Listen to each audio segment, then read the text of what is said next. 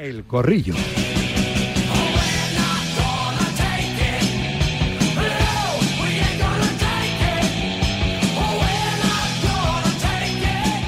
Vamos allá, las dos y no llega, no llega el, minuto 10, está a punto de cumplirse, 2 y 10, 1 y 10 en Canarias, puntualidad española, ¿por qué británica? ¿Por qué suiza? Sea, a veces somos puntuales en este país.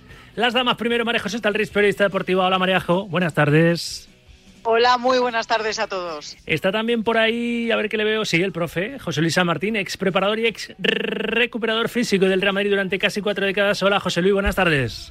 ¿Qué tal, Rafa? Buenas tardes. Un saludo para todos y para María José. ¿Qué tal, María José?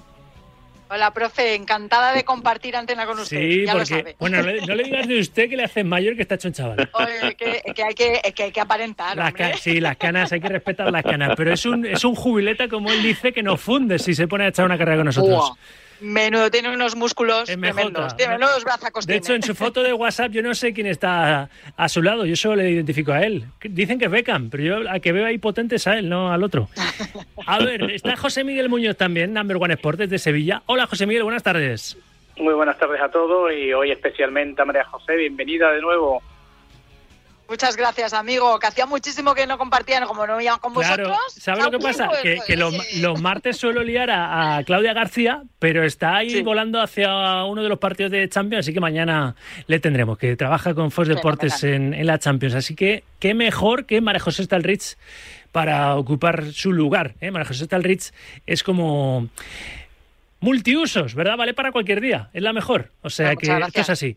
Ahora incorporamos también a, a Juan Castro, al pibe, a esta, a esta tertulia, el compañero de marca, pero creo que es de obligado cumplimiento y cumpli- cumplir, cumplir con la obligación es eh, mirar la portada de marca y mirar esta madrugada a Los Ángeles para sentirnos muy, muy orgullosos, ya lo estábamos, de Pau Gasol, eh, Marejo. O sea, que una franquicia de la NBA, que es la mejor liga competitiva de un deporte del mundo, la mejor liga de baloncesto en concreto del planeta, eh, una franquicia tan, tan, tan, tan, con tanta solera, tan importante como los Lakers, retiren esta madrugada su 16 ahí en al cielo del entonces llamado Staples Center, hoy Cryp- Crypto.com o algo así, no sé por qué le han cambiado ese nombre tan feo, eh, es para estar hiper orgulloso, ¿verdad, Marejo? Hombre, vosotros diréis, es que, eh, bueno, lo de Pau es algo estratosférico, es algo eh, maravilloso para todos los que admiramos mm, la trayectoria de este jugador, eh, que fue el primer español con un anillo, el primer español en formar parte del quinteto ideal de, eh, de la NBA. Bueno, yo creo que la historia que ha escrito ah, en el baloncesto, no solo en el nacional, sino también en el, en el baloncesto NBA, eh, nuestro compatriota es algo, es algo único y difícilmente repetible. No solo hay que echarle un vistazo a las camisetas que están retiradas, o sea, que están en la misma circunstancia en la que va a estar la suya a partir de hoy, ¿no? Chamberlain, Abdul Jabbar, Kobe Bryant, o sea, es que estamos hablando de leyendas, de auténticas leyendas. Y yo creo que además de un orgullo tiene que ser un modelo a seguir por parte de todo, no solo del baloncesto español, sino también de todo nuestro deporte nacional. Es que es un, número uno, es un orgullo y, vamos, eh, para mí es que yo creo que está a la altura de Rafa Nadal, de, de Rafa Nadal en cuanto a la disputa de ese cetro de poder de quién es el mejor eh, deportista español de todos los tiempos. Sí, podría haber debate. De hecho, lo voy a preguntar. Mira, ya que os pone María José Stalrich sacando este asunto ¿Ha en, en- en un compromiso, lo voy a preguntar. Tengo una tertulia, un corrillo muy de futboleros y de futbolera. De hecho, saludamos al, al cuarto en discordia, Juan Castro, pibe, futbolero 100% o mil por mil. Hola, pibe, ¿qué tal? Buenas tardes. Hola, ¿qué tal? ¿Cómo estáis? Pero creo que es, es menester, ¿no? Que empecemos hablando de, de Pau. José Luis, tú como preparador físico que lo has sido y, y recuperador de, de los buenos, no puede ser, es muy difícil que nazca otro, otro jugador de baloncesto que haya permanecido tantos años en la élite y, rayando la excelencia en todos los clubes en los que ha estado y especialmente haciendo carrera, abriendo camino después de Fernando Martín en la NBA. Eh, tardará muchos años hasta que nazca otro Pau Gasol como tal, ¿no? Como el de Sambo. Y verdad que su, su hermano Marc no le han dado la zaga, Juan Carlos Navarro, en fin, que ha habido muchos jugadores que han triunfado también en este, en este deporte y con la familia, ahora con la selección española de, de básquet. Pero honor y gloria a Pau Gasol, ¿o ¿no, profe? Qué duda cabe, pero yo estoy totalmente de acuerdo con lo que ha dicho María José, pero luego yo quiero resaltar eh, la persona Sí. de Pau Gasol. Es decir, que es El una todo, ¿no? muy- Es un todo. Exacto, el todo. Eso lo hace todavía más grande la humildad que tiene con su fundación y como si fuera de puntillas, diciendo, bueno, yo me necesitaba en un momento determinado, etcétera. Entonces es, es un grande del baloncesto y ahí está toda su trayectoria. Pero yo quisiera resaltar que como persona también, igual que Nadal, que la habéis, ah, la habéis nombrado ahora, son dos, dos grandes, pero el caso de lo de Paul Gasol es, es, estratosférico y para sentirse muy orgulloso de él, qué duda cabe. Juan, tú que eres futbolero por los cuatro costados, ¿te rindes ante Pau también, a que sí? Sí, hombre, claro, yo creo que Pau y, y, Nadal pues nos representa en todo el mundo. Y yo que estoy todo, el día por ahí dando vueltas por el mundo pues eh, es un orgullo no que estos referentes eh, sirvan para, para eh, vender la marca España. El deporte español tiene muchos éxitos pero el deporte individual español tiene estas marcas propias que nos hacen sentirnos muy orgullosos no cuando estás perdido por ahí en un qué sé yo en un bar de Chile o en una o en una un estadio de, Japón, pues es importante que, la gente te reconozca como español por estos cracks que tenemos como, como Pau Gasol y como Rafa Nadal. ¿Coincides, José Miguel, seguro? ¿Coincides? Totalmente, Totalmente. La verdad que incluso María José se ha adelantado y, y el profe, ¿no? Con el tema del señorío de Nadal, ¿no? Porque eh, lo tenía en mente cuando estaba hablando María José. El de Nadal y el de Gasol. Sí, totalmente, por eso, porque habitualmente hablamos mucho de Rafa Nadal, evidentemente por razones obvias, ¿no? Por la trayectoria y por el señorío que siempre eh, muestra Rafa y ese carácter tan español, ¿no? Tan de furia. Pero, pero el caso de, de Pau Gasol es muy similar, porque hablamos de un deportista de perfil bajo, un deportista que siempre parece que brillando, siempre ha preferido estar en la, en la sombra, ¿no? Yo creo que eso dice siempre mucho de, de los más grandes de nuestro deporte, ¿no? Y como sabéis que soy un loco romántico, ¿no? Me he acordado hoy cuando lo, veía en marca, ¿no? Eh, me he acordado de, de, mi amigo Fernando Martín, ¿no? Que fue el primer español en pisar la NBA. Y yo creo que si uno echa la vista atrás, ¿no? Y mira esa leyenda de Fernando Martín, eh, que yo creo que desde, desde lo más alto, ¿no? Como ha estado siempre, yo creo que se sentiría muy orgulloso de lo que ha hecho Pau Gasol, que parecía cuando comenzaba que nadie pensaba que podría llegar al nivel que ha llegado y ver su dorsal 16 retirado con el de esos grandes nombres, uno de ellos el de el del propio Michael Jordan, ¿no? Yo creo que dice mucho del nivelazo del que puede ser mejor deportista español de toda la historia junto a, al propio Rafa Nadal. Se pongo en el brete de elegir al mejor. Es verdad que a Nadal le sacamos de la ecuación todavía porque no se ha retirado, ¿no? Y no sé, igual que decimos que las notas, ya ahora hablaremos de, fútbol, de Ancelotti, del Real Madrid, se suelen dar a final de temporada, ¿no? Para valorar la continuidad o no continuidad de un, máximo responsable de una plantilla, en este caso hablando del, Madrid de fútbol. Pues las notas también se tienen que dar las verdaderas notas cuando los dos se les pueda comparar porque eh, Nadal se haya retirado. De momento está todavía en el circuito, es verdad que está, lesionado, que, que, se resiste a dejar en 22 esa cifra de Gran Slam que le ha igualado ya eh, Novak Djokovic, son los dos que más eh, grandes han ganado en esto del, del, tenis, pero si os pregunto, y se lo pregunto también a los oyentes y que me lo razonen, ¿quién es para vosotros el deportista español más grande de todos los tiempos? En esa disputa están Gasol y Nadal, ¿y con quién os quedáis? ¿O sumáis también a Fernando Alonso, por lo que tuvo de pionero en la Fórmula 1 y porque le vemos ahora reverdecer a lo mejor viejos laureles, ¿no? Con Aston Martin en una tercera juventud, buscando su tercer mundial de, del Gran Circo. ¿Qué, qué opináis, Marejo, de, esa, de ese debate que has abierto tú por otro lado? Así que te tienes que mojar. Eh, eh, sí, pero es muy complicado. Es muy complicado por varias razones. Una de ellas porque comparar eh, títulos de deportes individuales con títulos conseguidos en deportes colectivos, en, deportes de equipo, Em, e, es, complicadísimo, ¿no? Yo, eh, valorando la dimensión internacional de cada uno de ellos, el papel en, el panorama deportivo mundial de, ambos, no sabría qué decir, no, sabría escoger al uno o al otro. Es que me parecen los dos, em, dos muestras, o sea, dos bestias pardas, vamos, es que no tengo mejor manera de definirlos.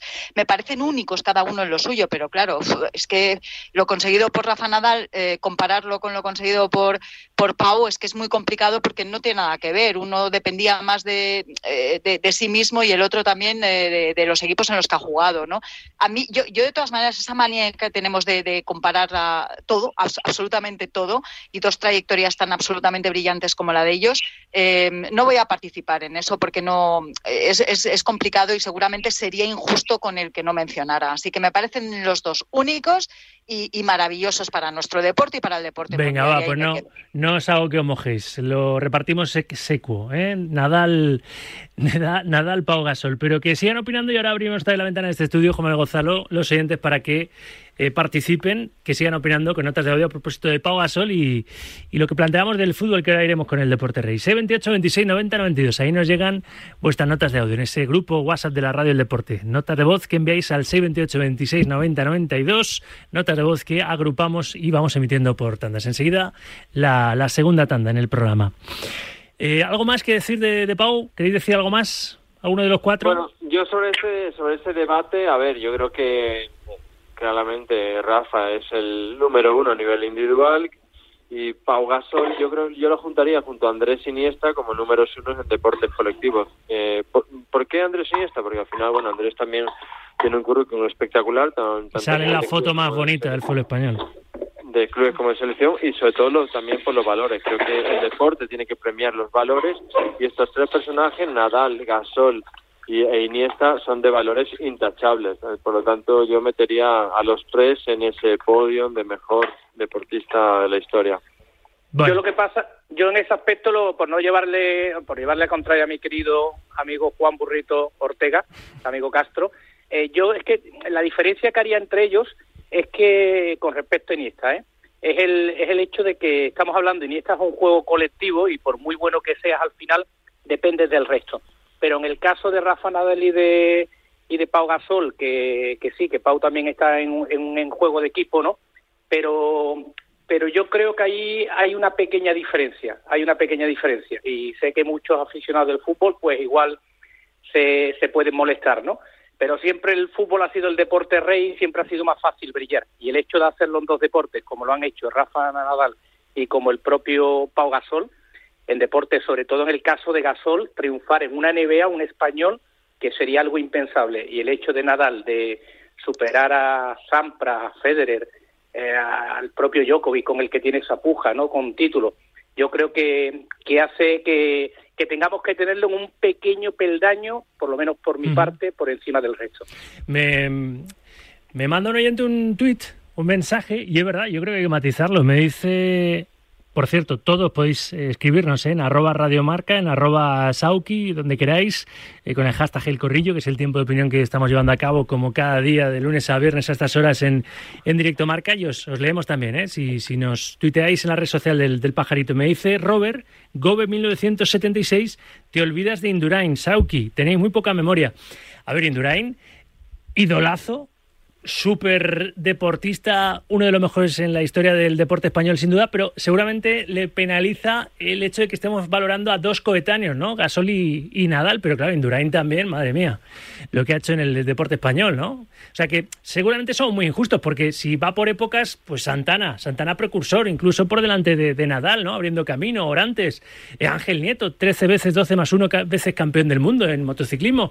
Es que hemos tenido, gracias a Dios, muchísimos buenos deportistas, ¿no, Marejo? O sea que siempre es, injusto, siempre. Claro, lo que, lo que no hay que hacer es compararlos, porque eh, yo me quedo con, con, lo más importante bajo mi punto de vista, que es cómo han colocado el deporte nacional a nivel internacional, o sea, a nivel mundial, ¿no? Y, y lo que han hecho ellos, pues como en su día Indurain también, efectivamente, el, tan añorado Santana, absolutamente todos han aportado su granito de arena. En la memoria retenemos a los últimos, ¿no? A los que, a los que todavía participan eh, con nosotros, de, todos los que podemos participar todavía de sus glorias en, presente y no en pasado. Pero si echamos la vista atrás, España ha dado a grandísimos eh, deportistas que, insisto, han colocado el nombre de España en el panorama internacional y, y aunque solo sea por eso, ya merecen, ya merecen una mención, ¿no? No, no hay que comparar, ¿eh? hay que colocarlos en su sitio, que es lo más alto. Pues sí, seguramente será eso lo, lo, más justo. Bueno, vamos al hablando de un rey del deporte español como Pau Gasol, al deporte rey, que es el fútbol. Y José Luis San Martín, tú que has estado 40 años en la Casa Blanca, ¿qué te parece, no? Que después de, del 2-5 en Anfield, esa exhibición que dejó con pie y medio, ¿no? Salvo sorpresón y hecatombe al Real Madrid en su competición fetiche en los cuartos de, final de la misma, ¿no? El miércoles que viene se da la vuelta de esos octavos frente al Liverpool, pero ese 2-5 en Anfield, pues debería de ser suficiente como para que el Real Madrid, sin relajarse, remate la faena el miércoles que viene en el Bernabéu, pero desde entonces, como que se ha mojado la pólvora, un solo gol en los últimos tres partidos del equipo de Ancelotti. Ya se empieza, como son nueve puntos los que le saca el Barça ahora mismo en Liga, se Sí. empieza a atizar a Ancelotti como si no costara. ¿Se es injusto Ya. con el técnico italiano o no, José Luis? Bueno, eh, es que el fútbol, Rafa, es, es tremendo. Eh, fíjate cómo la temporada pasada, eh, la Liga Champions, queríamos que esta temporada iba, iba, bueno, pues eh, todavía podíamos vivir un poco de las rentas. Empezamos francamente bien, pero ahora estamos, ahora estamos fran- francamente mal. eh. Y hay muchísimo, muchísimas cosas porque, en primer lugar, Vinicius, Vinicius está, se está descontrolando. O sea, lo de Vinicius es ya, ya se está descontrolando. El tema es, es tremendo. Eh, Por el ruido, está bien. pero ¿por qué? Sí. ¿Por el ruido alrededor de, de él? ¿Por, Por por lo que lo se que- genera? ¿Por lo que se dice, se- lo que se hace y lo que él mismo provoca él- él muchas no está- veces? no está centrado, ni, ni, es, ni es capaz él de centrarse, ni nadie es capaz de centrarlo. Porque parecía que Ancelotti lo estaba centrando, pero está descentrado. Es que yo no, le, yo no justifico las patadas que le dan, pero a mí No, me gusta que, seguramente es humano, ¿no? Pero que esté en todos los frentes, Vinicius, es decir, que no Todo, pueda en olvidarse tocan, de la pero grada, qué duda de, cabe, qué duda de los cabe. rivales, del árbitro, eso Sí, es que desconcentra leído- a cualquiera, Sí. a él mismo, he empezar. leído, hoy he, he leído en la prensa que sí, que pues llegará un momento que cuando esté en la fila antes de salir al campo le van a pegar con como si fuera... Bueno, quiere decirte que, que está desconcentrado. Y ahí se, Ancelotti, Ancelotti no puede con él, no, no, no es capaz de encontrar el equilibrio, pero el jugador tampoco. Y luego, pues, pues está mal. ¿eh? Luego tenemos otro otro debate que es el tema de Camavinga. Camavinga no puede ser lateral en la vida, en la vida, no, no puede ser lateral, te- que tiene que jugar de pivote. Entonces está un, un- en un momento determinado jugado en, en una posición, en otro momento Chouameni pues está ahí, que, que le, le pesa la camiseta al Madrid. Estamos mal, estamos en una situación mala. Benzema no está bien, está acusando mucho el tema físico, esas cinco lesiones musculares le han sumido en una inactividad y eso para un jugador de élite es tremendo y Rudiger, ya lo he dicho en otra, en otra ocasión, le cuesta mucho de estar de- en una defensa de tres en el Chelsea, ahora está en cuatro, tiene unos unas inseguridades con balón tremenda, Carvajal va y bien, estamos mal, estamos en una situación mala eh, y tenemos que reconducirlo de alguna de alguna manera. Ahora Decía yo antes que hay muchos madridistas, profe, que piensan, bueno, espera, espera, que, que el fin de semana el Madrid se enfrenta al Español, que el Barça tiene que visitar San Mamés, que si el Barça pincha ante el equipo de Valverde, Ya, el Madrid gana a los Pericos, ratas. luego está el Vamos duelo a- directo en el Camp Ah, Nou.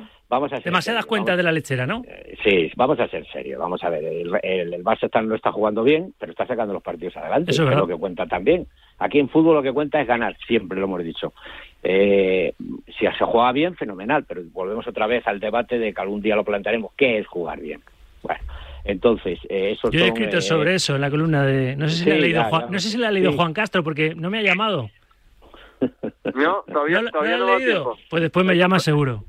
He comprado el periódico, he comprado el periódico, pero todavía no me da tiempo a leer. Vamos, pero creo que estás de acuerdo ¿eh? en lo que sobre- escribo. Porque hablo de los dogmáticos del balón. Incluyo ahí a tu amigo Xavi y a Pep Guardiola. Pero bueno, eh, cerramos, cerramos Sí, bueno, a- empiezas a pegarle eh, ahora a Xavi, como no le puedes pegar por los puntos y porque va primero, pues ahora le pegas por su dogmatismo. Sí, Yo sí, sí, me gustaría que primero reconozcamos eh, cómo está la cosa, cómo está la clasificación y luego ya hablamos de dogmatismo. En el momento en el que, re- el que, que él reconozca que se puede ganar de muchas formas, no solo con el estilo innegociable, porque recurre a él ¿eh? de vez en cuando, a esas otras formas de, de ganar, entonces eh, no le mm, tildaré de incoherente o de dogmático. Cuando- pero no, no bueno, era el no, objetivo otro de día lo reconoció. A ver, Xavi, Xavi, eh, y él lo sabe, bueno, él, lo lo lo sé de buena fuente, Xavi cometió un error de principiante y es eh, en sus inicios como técnico creer que, eh, eh, digamos, lo ideal que es en el Barça ganar de una forma se iba a mantener 100%. Y evidentemente con esas declaraciones no las, no las haría ahora. De hecho, el otro día ya reconoció que bueno que no está jugando bien, que no es la mejor forma, que le gusta de esa forma de ganar, pero que a veces los partidos hay que ganarlos. Entonces yo creo que eh, no podemos eh, con ese error que tuvo en sus inicios ya empezarle a pegarle palo a Xavi ahora por eso. O sea, antes porque no sabía, no servía como entrenador, eh, lo dijiste tanto tú como No, no. Campos como Roberto Yo no lo dije. Y ahora que sí sirve como entrenador ya porque es dogmático. El- la siguiente porque nació en terraza y la siguiente porque tiene dos piernas. Yo No, solo pido que no querido- escupa, que querido- no querido escupa por Juan, arriba, lo único que le pido. Querido, querido Juan, yo que le he dado palitos a, junto al profe a Xavi, el Eh, problema te presento, otro- otro- sí, el problema, Pibe, te el de presento, Xavi- estás compartiendo tertulia con el presidente del club de fans de, de Xavi, que es el profe, y el vicepresidente, que es José Miguel. el problema de Xavi es que se cree que ha inventado el fútbol. Yo y soy el vocal. señor Xavi, cuando el señor Xavi Hernández... Bueno, Xavi el no sé si ha inventado fútbol, José, pero Bueno, es no, uno de pero los es que él mejores jugadores españoles de la historia. Pero el, el problema pero es que se cree es- que, el, que Juan, el problema es que se hace Espera, espera, acaba José Miguel. Profe, y volvemos a lo de Ancelotti, el Madrid, qué problema tiene ahora mismo con el gol y en el equipo, ¿no? Para ver A si ver. cumple o no los posibles objetivos que tiene delante de, de sus narices. Pero acabamos esto de Xavi, que siempre da juego, la culpa es mía por provocar al pibe. No, el problema No. es que Xavi, el problema es que Xavi quiere hacer poesía con un panfleto de publicidad, ese es el problema. Y se Bueno, cree que ha inventado poesía, Cuando creo tengo, que intento terminar, Juan. credibilidad para hablar Pero- fútbol. pero- no la Sí, tiene, pero no la tiene quizás credibilidad, yo, Juan, tiene, credibilidad. tiene. Tiene credibilidad como futbolista, que ha sido grandísimo, pero como entrenador Pero se no tiene que poner a la cola, como entrenador se tiene que poner a la cola de Vicente del Bosque, de Luis Aragonés, de Ancelotti y de otros tantos grandes entrenadores que han pasado por el mundo del fútbol. Al día Profe- de hoy, al día de hoy es un novato. Profe, pro- derecho de réplica, solo- es que quiero cerrar este un pequeño- asunto. acaba, matiz, acaba, solo un José pequeño- Miguel. Un pequeño matiz muy rápido. Eh, luego, los que conocemos a Juan Castro lo entendemos perfectamente. Juan Castro era un gran futbolista que cuando él jugaba, teníamos el torneo de medios, él decía que él prefería gambetear, regatear a 30 adversarios y fallarla que tocar dos veces y llegar a gol. Entonces, en los que conocemos a Juan, seguimos, sabemos que es un romántico de esa filosofía de fútbol. A ver, profe, derecho de réplica rápido, rapidísimo de Juan Castro y volvemos No, a lo que rapidísimo. En la élite lo que vale es ganar. Punto.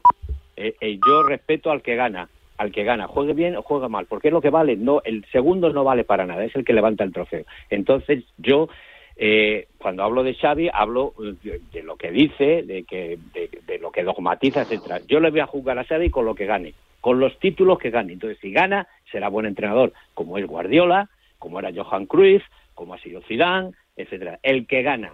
El que gana es lo que vale, no el que juega bien. Yo en eso no estoy de acuerdo. El profe, el no, no, fútbol- yo el tampoco, fútbol no ¿eh? vale. Yo tampoco. Y el que hace no crecer estoy a los acuerdo. Hay, jugadores, el muchos, que hay grandes técnicos que no han ganado nada en la historia. Bueno, Hombre, algo tienes que no ganar para estar entre los no mejores, Juan, ¿eh? Algo tienes es que que, ganar. es que el, gana- el ganar, el- hay una frase que dice que el Barça enseña a jugar y el Madrid enseña a ganar. Es una frase que se dice, que a lo mejor puedes Una, estar acuerdo, frase ¿no? muy, ma- muy madridista, profe, por otro Eh, lado, ¿no? Bueno, no, no, pero quiero decirte que, que eh, es que el debate es que es, es así, es decir, eh, si eh, ahora mismo en el fútbol que sea, el fútbol vertical, el fútbol de transición, la velocidad, etcétera, entonces eh, eso es, no es, es jugar, no es jugar bien, claro que es jugar bien. Entonces lo que cuenta es que mm, entrenar para ganar no es fácil. Entrenar a un equipo para que aprenda a ganar no es fácil, ¿eh? No es fácil, ni mucho menos. A ver. un buen entrenador. Lo que pasa que es escudarse y decir, oye, pues, y cuando él al reconozca, Xavi ahora lo está reconociendo, que le valen los puntos, sino que diga, yo creo que estos puntos no los quiero, porque no he jugado bien. Entonces, vale, si Juan. los puntos, Cierra por alusiones muy, muy breve y no me pinches a- al personal en la réplica No, no, no. y volvemos a lo del Madrid.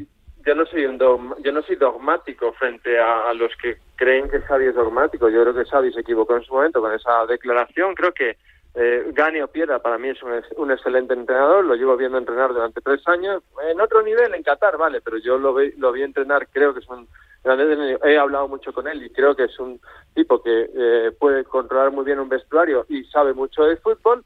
Dicho esto, no creo que el que gane sea el único respetable. Hay muchos técnicos, y tengo dos en mente que no voy a decir, pero hay muchos técnicos que no han ganado nada y que para mí son grandes técnicos. Y a la inversa, hay técnicos que a mí no me dicen nada y han ganado cosas. Con esto quiero decir que no Xavi, para mí Xavi no será un gran técnico solo si gana. Eh, para mí Xavi ya es un gran técnico y espero que lo demuestre. ¿Sabe lo que pasa? Que Luis Aragonés, ¿te acuerdas de esa mítica charla en la previa de la final de la Euro 2008 a sus futbolistas? Del segundo no se acuerda nadie.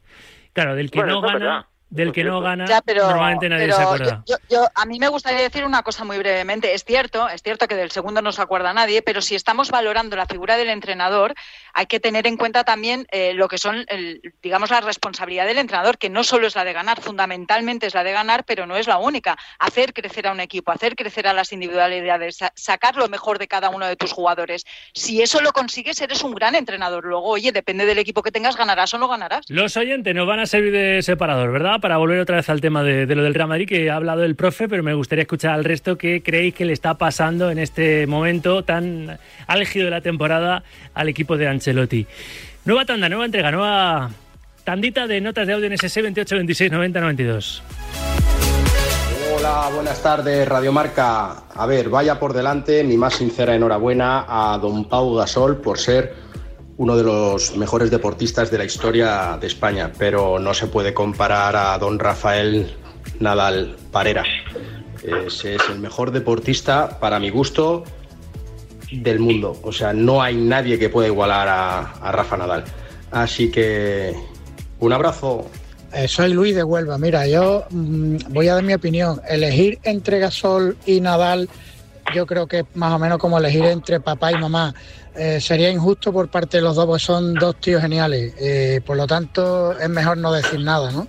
A ver, sin desmerecer a Pau, Rafa Nadal ha sido muchos años el mejor deportista del mundo. No de España, del mundo. Pau es un grande, pero nunca ha sido el mejor deportista mundial en su deporte. Tenemos a un grande como Rafa Nadal, que ha sido el mejor del mundo durante muchos años y se habla del mejor tenista de la historia. O sea, sin duda creo que el mejor sería Rafa Nadal. Buenas tardes, Radio Marca. La pregunta es absurda. ¿Es tan bueno Rafa como tan bueno Pau Gasol? ¿Por qué tenemos que elegir? Yo quiero los dos, como quiero a Fernando Alonso, como quiero a, como quise a, Severiano Ballesteros y a un montón de gente. Todos ellos nos representan. Muy buenas, Auki, buenas tardes. Eh, yo te voy a dar mi top 5, que serían Rafa, Pau, Andrés, Iniesta, eh, Miguel Indurain y eh, Fernando Alonso en ese orden. Venga, hasta luego. Muy bien. Pues el debate siempre da juego. El debate este de quién es el, mejor deportista español de, de, la historia, cada vez que lo hemos planteado siempre tiene mucha, genera mucha interactividad. Vamos a cerrar, que estamos acabando el corrillo. Rafa, yo estaba hablando ah, de, sí, sí. eso, pero no me ha dejado terminar. Bueno, es que te estaba quedando un poco largo, profe.